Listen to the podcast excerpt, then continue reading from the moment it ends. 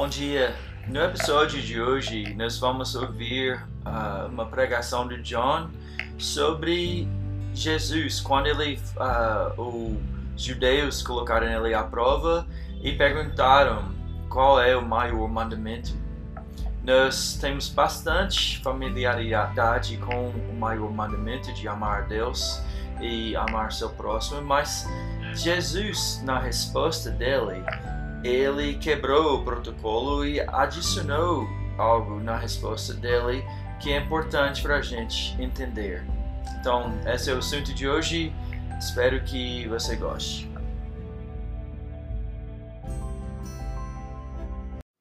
Bom dia, bom dia a todos. É, hoje de manhã, gostaria de começar é, lendo a passagem, a passagem que vamos estudar hoje de manhã. Então, se puder abrir ou acessar na, na sua Bíblia eletrônica, é Mateus, capítulo 22, versículos 34 a 40. Também vai ter aqui na tela para acompanhar. Mateus 22, 34 a 40.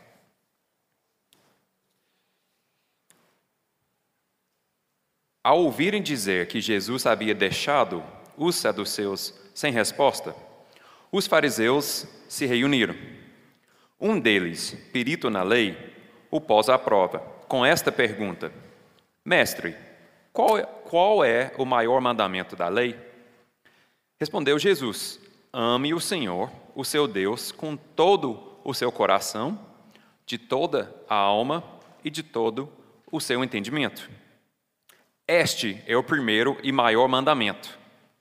E o segundo é semelhante a ele: ame o seu próximo como a si mesmo.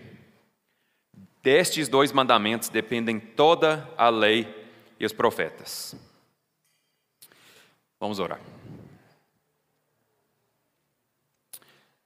Senhor Deus, a tua palavra é eterna, a tua palavra tem um trabalho interessante que até diz na tua palavra que consegue dividir entre alma e espírito, de julgar os pensamentos e de entender realmente tudo de quem nós somos. Então eu peço que, diante da tua palavra, e hoje de manhã também o Senhor possa abençoar é, cada pessoa aqui também abrir coração, mente para ouvir a tua palavra e que eu também possa trazer fielmente é, a tua palavra aqui hoje de manhã. Em nome de Jesus que eu oro. Amém. Para muitos, acredito eu, essa passagem é conhecida. É, talvez você não tenha ouvido, ouvido explicitamente, lido direto da Bíblia, igual agora de manhã. Mas eu acredito que algo parecido com amar a Deus de todo o coração, de toda a alma, entendimento e amar o seu próximo como a si mesmo, acredito que a maioria, a maioria das pessoas aqui identificam como algo relacionado a, a Jesus Cristo, a cristianismo. É uma coisa talvez fácil de pensar, pensando nas visões, cosmovisões do mundo, é uma coisa que pensa, não, isso é uma coisa genuinamente cristão. Mas para começar hoje, o que eu gostaria de fazer é abrir um pouco mais é, esse entendimento. Eu quero que a gente entenda um pouco mais o contexto é, desse diálogo entre Jesus e o perito na lei e também um contexto um pouco cultural para entender exatamente como Jesus respondeu. Okay? Voltando um pouco em Mateus 22, é, o que aconteceu até então? Neste ponto da história, na vida de Jesus, é, a gente consegue encontrar Jesus já na semana da sua crucificação. Ou seja, estamos chegando na Semana Santa, aqui nesse relato bíblico já está na Semana Santa, poucos dias antes da crucificação de Jesus, na Páscoa. Esse diálogo entre Jesus e o fariseu, o líder religioso, aconteceu também depois de algumas coisas interessantes.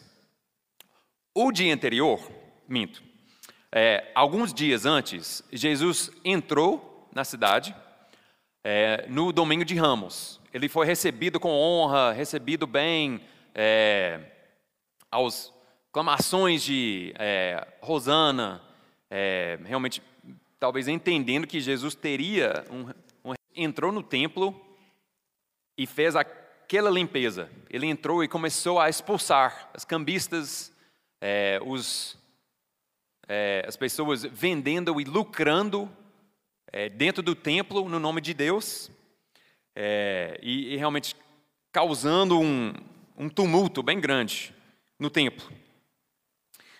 Nesse dia desse diálogo foi o dia depois, ou seja, Jesus é, estremeceu basicamente a base do templo, todo mundo com certeza ficou sabendo daquilo. Jesus foi embora e voltou no próximo dia, onde que ele foi? Para o templo. Então Jesus, destemido, ousado, voltou para o templo de, depois daquele alvoroço que ele tem aprontado no dia anterior. Então é nesse ponto que encontramos com Jesus. É, agora em conversas com grupos de líderes religiosos, alguns grupos diferentes, mestres da lei, peritos, é, saduceus, fariseus, e através de algumas parábolas que ele contou, e também discussões com esses líderes religiosos. Inclusive, ele, ele tinha acabado de deixar um dos grupos, os saduceus, sem argumento. Basicamente, eles tentaram pegar ele e ele deixou eles sem argumento. E aqui encontramos com Jesus e agora com o outro grupo religioso e um dos membros dele, é, desse grupo, tentando conversar com Jesus e, e, e pegar Jesus novamente.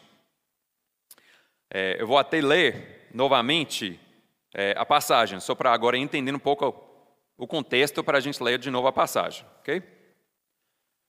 É, vai acompanhar aqui na tela também. Ao ouvirem dizer que Jesus havia deixado os saduceus sem resposta, os fariseus se reuniram. Um deles, perito na lei, o pôs à prova com esta pergunta: Mestre, qual é o maior mandamento da lei? Respondeu Jesus: Ame o Senhor, seu Deus, de todo o coração, de toda a sua alma e de todo o seu entendimento. Este é o primeiro e maior mandamento, e o segundo é semelhante a ele: ame o seu próximo como a si mesmo. Desses dois mandamentos dependem toda a lei e os profetas. Então, um pouco de entendimento a mais, estamos começando a, a, a tentar entender melhor. É, para, se alguém achar interessante, tem o mesmo relato, talvez, é, porém com alguns detalhes a mais ainda, em Marcos capítulo 12, 28 a 34. Nós não vamos ler, mas queria fazer essa referência. Marcos 12, 28 a 34. Agora, aprofundando ainda mais no contexto da passagem, talvez não tão conhecido para muitos, é, nós vamos entender um pouco mais sobre o real significado, o que, o que significava essa resposta de Jesus. É, quem tem na sua Bíblia, ou no seu telefone, uma referência depois do versículo 27. Alguém tem? Alguém está vendo na sua Bíblia? Aqui não tem. Tem que estar tá aí. Qual é essa referência?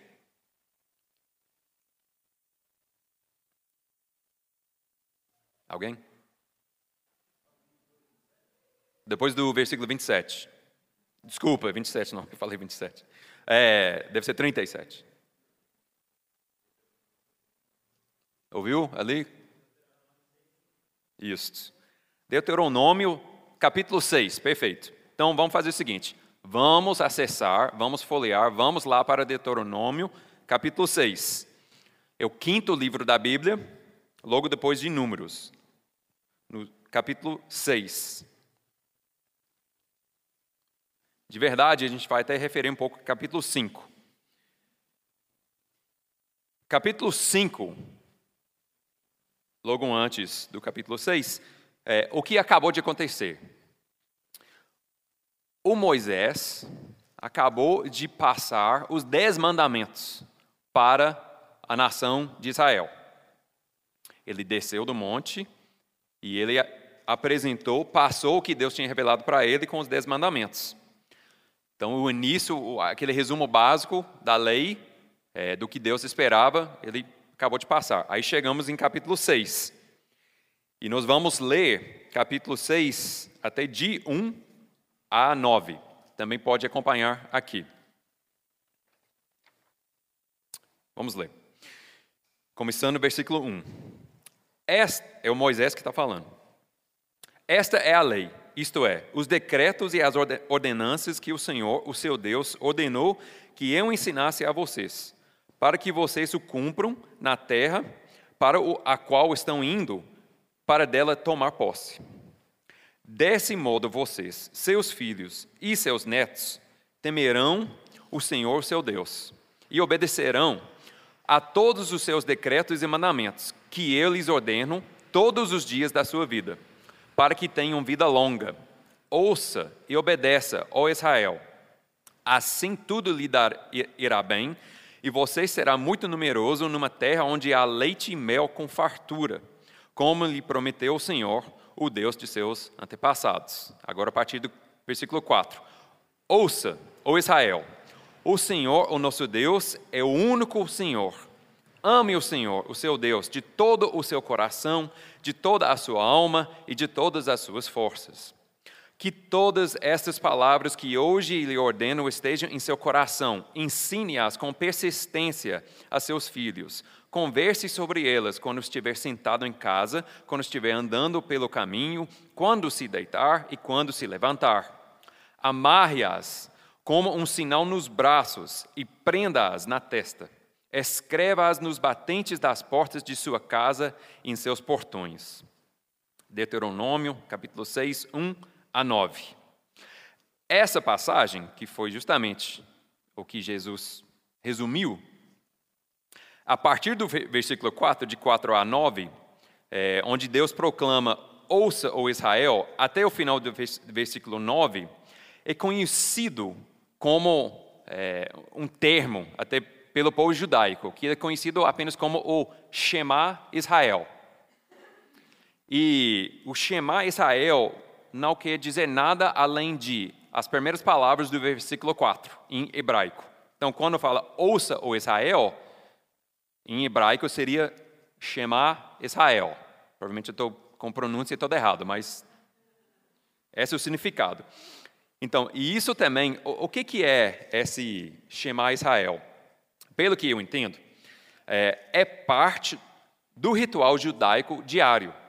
Isso faz parte das orações matinais e noturnas. Recitando versículos 4 a 9 de é, Deuteronômio. Pois mesmo, é, é, a ideia é de fazer de manhã e à noite, porque já mesmo no texto cita para, faz, é, para é, conversar quando se deitar e quando se levantar. Então, essa é uma coisa estabelecida já nessa época, passando pelas gerações, gerações, gerações e chegando até a época de Jesus. Isso já era o ritual, o normal. O judeu devoto, o judeu realmente investindo no seu relacionamento com Deus, começava seu dia e terminava seu dia recitando o Shema Israel, falando sobre amar o Deus de todo o seu coração, alma, entendimento, forças. Isso é o normal. Agora, voltando para Mateus, para o diálogo, com aquele contexto um pouco mais firme, vamos voltar para o diálogo em Mateus capítulo 22, entre Jesus e o perito na lei. E agora conseguimos entender um pouco mais o porquê do religioso fazer essa pergunta para Jesus. No texto já traz que o líder religioso queria fazer o quê? Pôr à prova o Jesus. Agora, a gente talvez consiga entender que ele estava pegando, tentar pegar Jesus numa cilada, ou, ou ver se Jesus realmente sabia do que estava falando. Esse jovem mestre que estava causando tanta agitação na região e no sistema religioso do dia, o mestre queria saber. Ele sabe do que está falando. E de forma sutil, porém direta, acredito eu, é, ele queria descobrir se Jesus sabia do que estava falando e se ele de fato afirmava é, a doutrina sólida judaica do dia. Se Jesus era é, alguém de, de, respeito ou não, ou era só um, é, um dos muitos messias, entre aspas, messias, que estavam se levantando. E de fato, Jesus respondeu exatamente como um judeu devoto deveria responder. Ele respondeu citando o Shema Israel. Porém, e essa talvez é a coisa mais interessante, o Jesus quebrou o protocolo ao acrescentar mais uma coisa. Não sei se vocês repararam, lá em Deuteronômio, não trouxe a parte sobre ame seu próximo como a si mesmo. Isso não fazia parte do Shema. Então, quando Jesus respondeu e ainda acrescentou, Jesus trouxe mais uma referência é, das Escrituras do Velho Testamento, e nós conseguimos ver isso em versículo 39 de Mateus 22, que, citando aqui, é, ele falou, e citando Jesus novamente, quando ele falou. E o segundo é semelhante a ele: ame o seu próximo como a si mesmo. Destes dois mandamentos dependem toda a lei e os profetas. Então, novamente eu vou perguntar: tem referência na sua Bíblia? Qual é? Não, agora é um outro. Levítico. Agora é uma, uma outra referência aqui de Levítico 19, 18. É, nós não vamos, só por questão de tempo, nós vamos, não vamos ler, mas eu queria só destacar por quê. O que Jesus trouxe não é alguma coisa que ele só pensou, ah, uma coisa que iniciou com Jesus. Não. Jesus trouxe mais uma escritura e acrescentou a esse ritual sagrado, mas ele também trouxe das próprias escrituras do dia.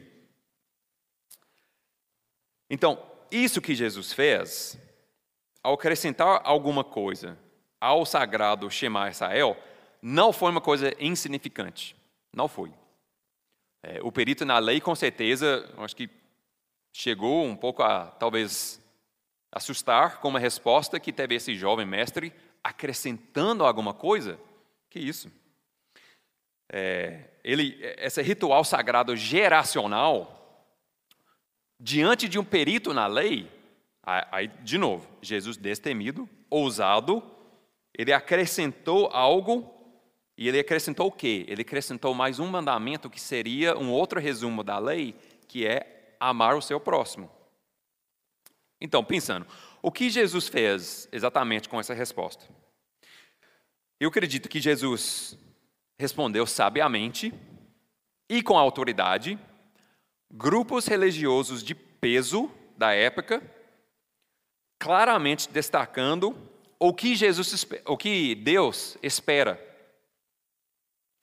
E o que é que Deus espera? O que é que o Supremo Criador requer? É o amor. O amor nessas duas leis que ele trouxe é o destaque. Para amar a Deus com todo o coração, alma, conhecimento, até em Deuteronômio 6, a gente vê, em Marcos também cita é, com todas as suas forças, mas para amar a Deus e, consequentemente, amar o seu próximo como a si mesmo. No conceito de Jesus, não há amar a Deus e não amar as pessoas. Eu acredito que isso na época, no dia, realmente fosse algo revolucionário. E não só um ensino, essa foi a vida de Jesus. A vida a, a, o Jesus vivia esta verdade. Basta ler os quatro relatos de sua vida nos quatro primeiros livros do Novo Testamento para comprovar que foi justamente assim que ele viveu. Com amor perfeito ao Deus Pai e também com amor ao seu próximo. Sim, o que Jesus falou e comprovou com sua vida foi revolucionário. Isso eu acredito.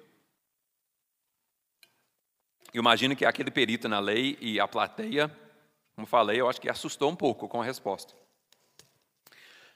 Entretanto, nós, hoje, eu faço a pergunta: o que, que Jesus quis que nós fizéssemos com esse conceito aperfeiçoado do Shema Israel e do amor de Deus e as pessoas? Um conceito revolucionário é uma coisa, mas como nós vamos responder? Na época, como era para responder? Jesus simplificou todo o ensino do Deus Supremo em sua forma mais, mais resumida, mais simples, mais, vamos dizer, alcançável. Mas com qual propósito? Porque o Messias teria explicado em termos tão facilmente entendíveis sobre o que a mensagem toda a lei judaica, todo o Velho Testamento que ele fala, nisso resume toda a lei e os profetas? Porque ele teria feito esse resumo do critério de Deus para poder cumprir alta, o alto padrão de justiça do Supremo Juiz? Será que o propósito era para agora conseguirmos? É para esforçarmos mais? Não.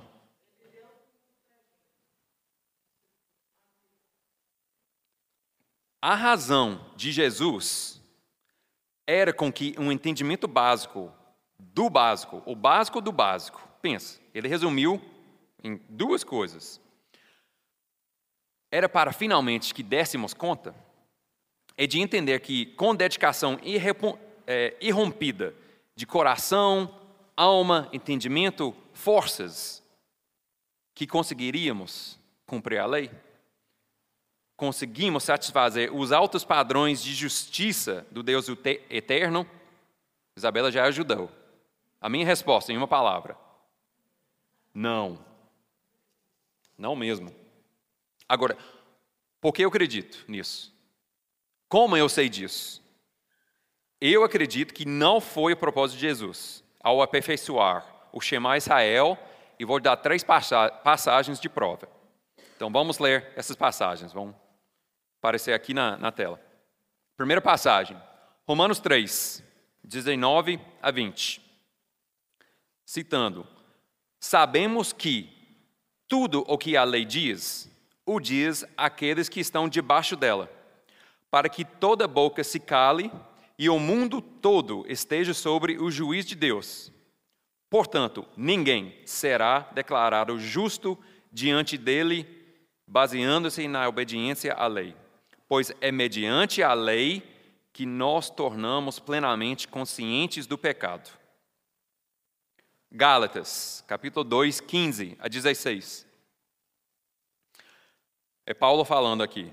Nós, judeus de nascimento, e não gentios pecadores, sabemos que ninguém é justificado pela prática da lei, mas mediante a fé em Jesus Cristo. Assim, nós também cremos em Jesus Cristo é, cremos em Cristo Jesus para sermos justificados pela lei, desculpa, justificados pela fé em Cristo e não pela prática da lei.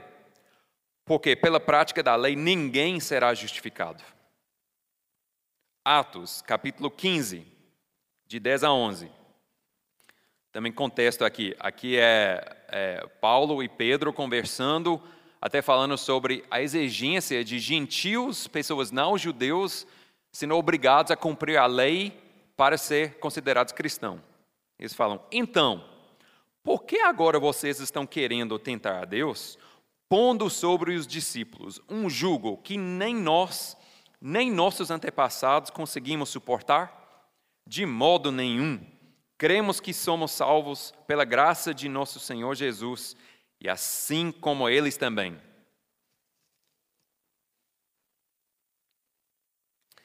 São apenas três passagens. São muitos mais.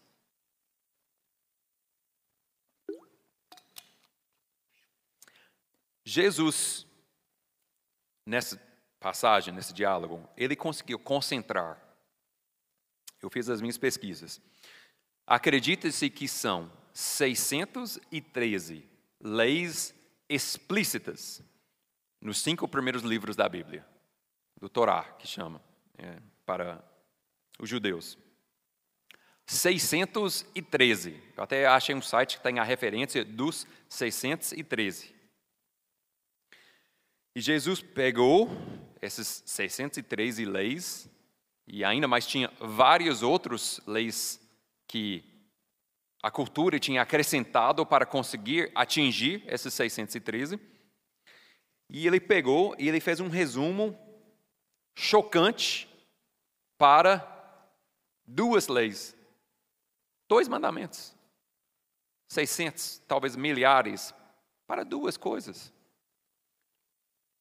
Ele citou a primeira a tradição sagrada do seu povo, no Shema Israel, de amar, amar a Deus com tudo, todo o nosso ser, e puxou de Levítico o acréscimo do amor ao próximo. E ainda, diante desse resumo basiquíssimo, a nossa condição é qual? É que não damos conta. Vamos ser honestos, fracassamos diariamente, falhamos, hoje já não conseguimos mesmo diante de uma didática tão direta e simples, estamos sem esperança. Essa é a realidade. Pois lá no fundo, lá no fundo, cada um de nós sabemos que não amamos a Deus com nem, nem a metade do nosso coração, alma, força e entendimento, muito menos que metade. E com raríssimas exceções, amamos o nosso próximo como a nós mesmos. Temos ciência disso. Isso não é uma coisa nova. Sendo totalmente honestos, entendemos que é.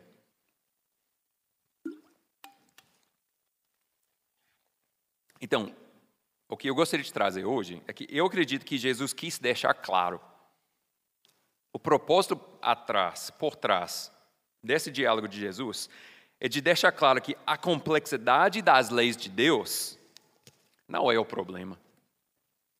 O problema é a nossa condição de pecadores condenavelmente egoístas. E como respondemos? Como respondemos, igreja? Na época, como era para responder? Aquele perito na lei, qual era a resposta? Até uma leitura mais aprofunda, é, uma leitura de Marcos 12, traz até a resposta do que foi o perito na lei. Que ele, até, ele concorda com Jesus e Jesus até fala para ele: Você não está longe do reino de Deus. Mas nossa, nosso propósito é de não ficar tão longe? Apenas? Não acredito que não.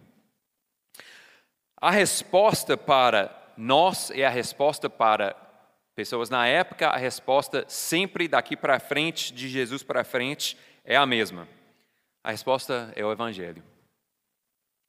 A resposta é, é o Evangelho.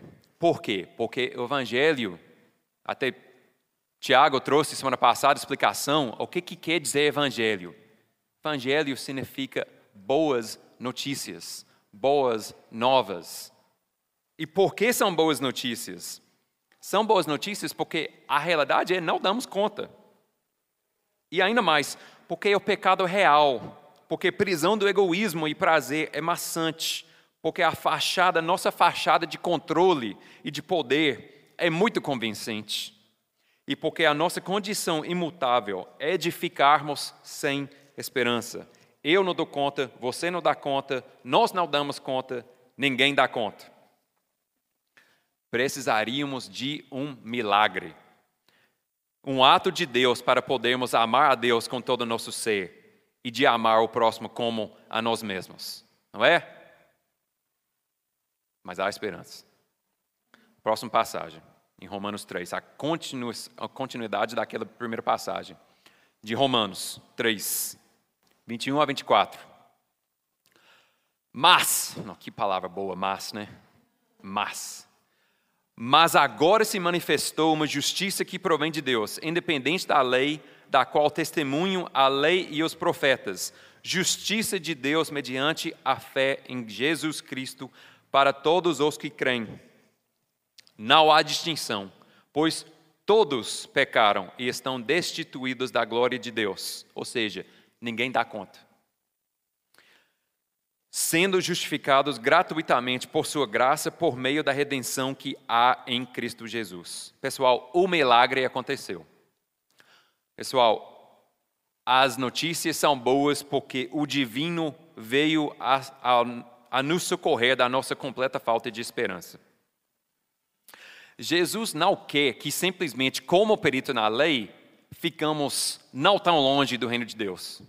Jesus não quer que esforcemos-nos para sermos pecadores menos graves, para sermos menos culpados. O que é imperfeito jamais será perfeito. Essa opção já passou. Isso é da natureza da criação. O que é corrompido nunca será novamente não corrompido. O Shema Israel não é uma mantra, não é um mantra para convencermos o nosso Deus que estamos melhorando. O Evangelho é um milagre sobrenatural, fora da natureza da criação, para podermos desfrutar da graça de Deus, com justiça conquistada pela vida perfeita e a morte substitutiva de Jesus. O Evangelho é a nossa esperança. Essas são as boas notícias. Concluindo, eu quero voltar de novo para o diálogo de Jesus. Porque aconteceu. O perito perguntou para ele, Jesus deu a resposta. Ele ainda não tinha morrido. O evangelho ainda já não, já não estava completo. Então, como responder? Nós, diante de Deus, acho que fazemos a mesma pergunta, diariamente quase, no nosso coração. Jesus, o que, que eu tenho que fazer? Só me fala que eu vou tentar fazer. E eu acredito que o ensino do Salvador que ele diz: para amar a Deus com todo, tudo que somos e amar o nosso próximo como a nós mesmos, eu acredito que sejam duas respostas. Primeiro, como alguém que não tem certeza da sua salvação diante de Deus deve reagir a essa passagem? É a primeira opção. Como responder a esse Shema aperfeiçoado? Eu diria com o Evangelho com as boas notícias de que você não consegue, mas Jesus conseguiu.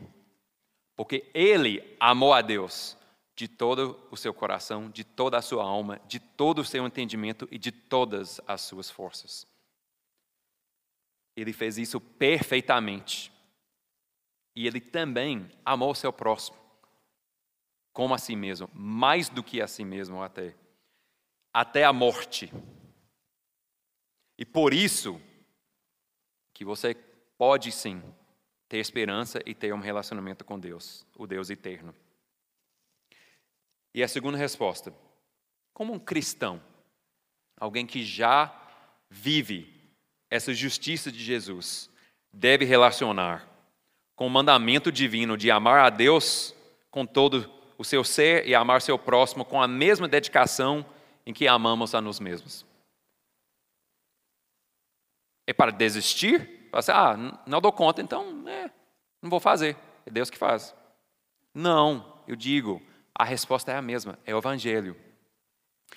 Por causa da obra de Cristo, é que agora, de fato, podemos começar a amar a Deus com todo o coração, alma, entendimento e forças. E é por causa da justiça de Jesus que conseguimos começar a amar o nosso próximo como a nós mesmos. Podemos ter um altruísmo ousado que só faz sentido usando as lentes da nossa redenção em Cristo Jesus. Essa é a resposta.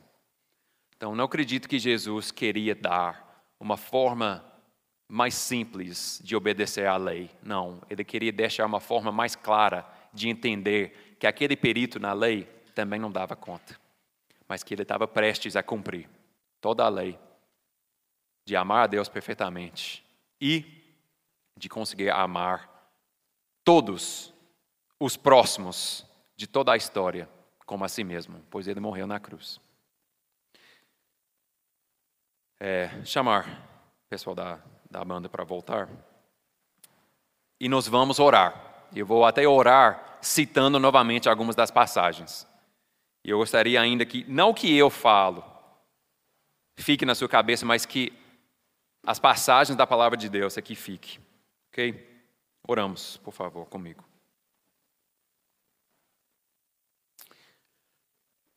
Ame o Senhor, o seu Deus, de todo o seu coração, de toda a sua alma e de todo o seu entendimento. Este é o primeiro e o maior mandamento, e o segundo é semelhante a ele: ame o seu próximo como a si mesmo. Destes dois mandamentos dependem toda a lei e os profetas.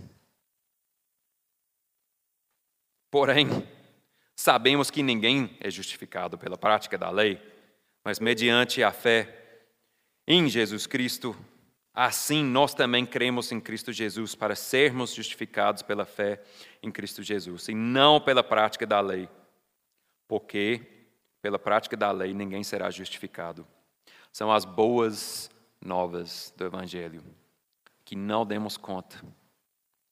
E agradecemos nosso Salvador, a Ti, meu Deus, Cristo Jesus, meu Salvador, meu Senhor, que podemos ter esperança. O Senhor não trouxe uma religião, um sistema, um mantra para sermos melhores. O Senhor trouxe a verdade de que não somos capazes, porque o pecado é real, mas o Deus teve um plano. E o plano é nossa redenção em Ti, pois Jesus, o Senhor mesmo, sim, amou o Deus Pai da forma correta. E o Senhor, sim, amou o seu próximo da forma corretíssima. E assim que relacionamos-nos contigo, Deus, sabendo que apenas por causa daquilo conquistado em Jesus que temos esperança. E esperançosos oramos a Ti e pedimos que o Senhor nos ajude a conseguir cumprir a lei com a base da justiça de Jesus. Amém.